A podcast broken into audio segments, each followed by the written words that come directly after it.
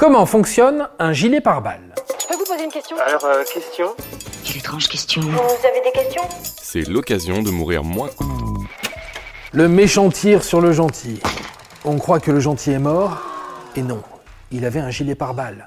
Ouf Bon, on a tous vu cette scène dans un film. Alors, bullshit ou pas bullshit?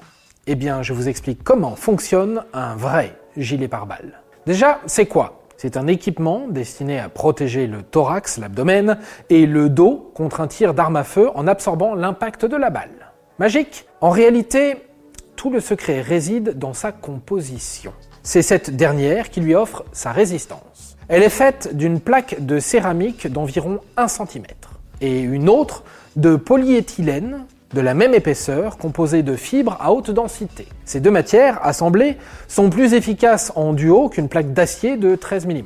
C'est solide ça Ça, chef, ça tiendrait pendant des mois. Car tout est dans l'onde de choc produit par la balle et les répercussions sur votre corps. C'est pas clair?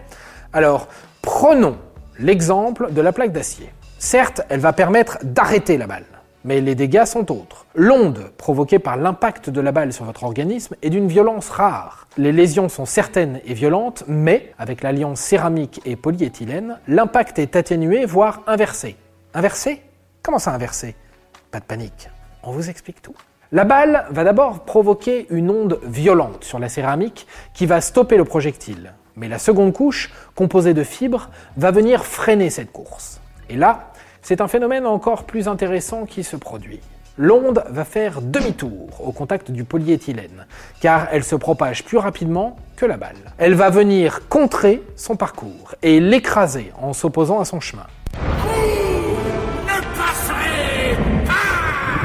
Le résultat est hallucinant, la balle est ratatinée. Bon, la sensation n'est pas anodine non plus, ça pique un peu quand même. Il existe donc différents types de gilets pare-balles, plus ou moins rigides en fonction de l'arme utilisée en face.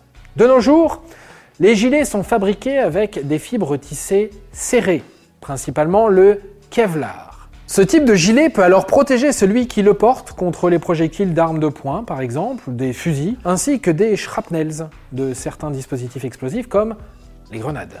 Mais les gilets pare-balles n'ont pas toujours été conçus comme cela. Allez, on rembobine, c'est parti pour un tour dans l'histoire. Les, les voyages dans le temps sont beaucoup trop dangereux. Les premiers ancêtres du gilet pare-balles étaient composés de soie et de lin. Puis, c'est au cours de la Première Guerre mondiale que les États-Unis mettent au point différents types d'armures, incluant le Brewster Body Shield, fait d'un alliage de nickel, de chrome et d'acier. Vers la fin des années 20 et le début des années 30, les membres des groupes criminels des États-Unis commencent à porter des vêtements rembourrés de coton. Dans le milieu des années 70, DuPont Corporation introduit la fibre synthétique de Kevlar, qui est conçue pour renforcer les pneus et qui devient la référence en la matière. L'armée américaine développe donc depuis un nouveau type d'armure par balle. On a découvert par exemple que la soie d'araignée est plus de 10 fois plus résistante que l'acier et 3 fois plus que le Kevlar. Aujourd'hui, la nanotechnologie s'invite aussi dans cette course au progrès pour qu'un jour chaque soldat soit un Avenger. Et voilà, maintenant vous savez tout. Au revoir, messieurs, dames. C'est ça la puissance intellectuelle. Sapristi C'était un podcast de Genside. Attends, avant de partir, j'ai juste un truc à te dire. Viens découvrir notre podcast Sexo, la question Q. Deux minutes pour tout savoir sur la sexualité féminine.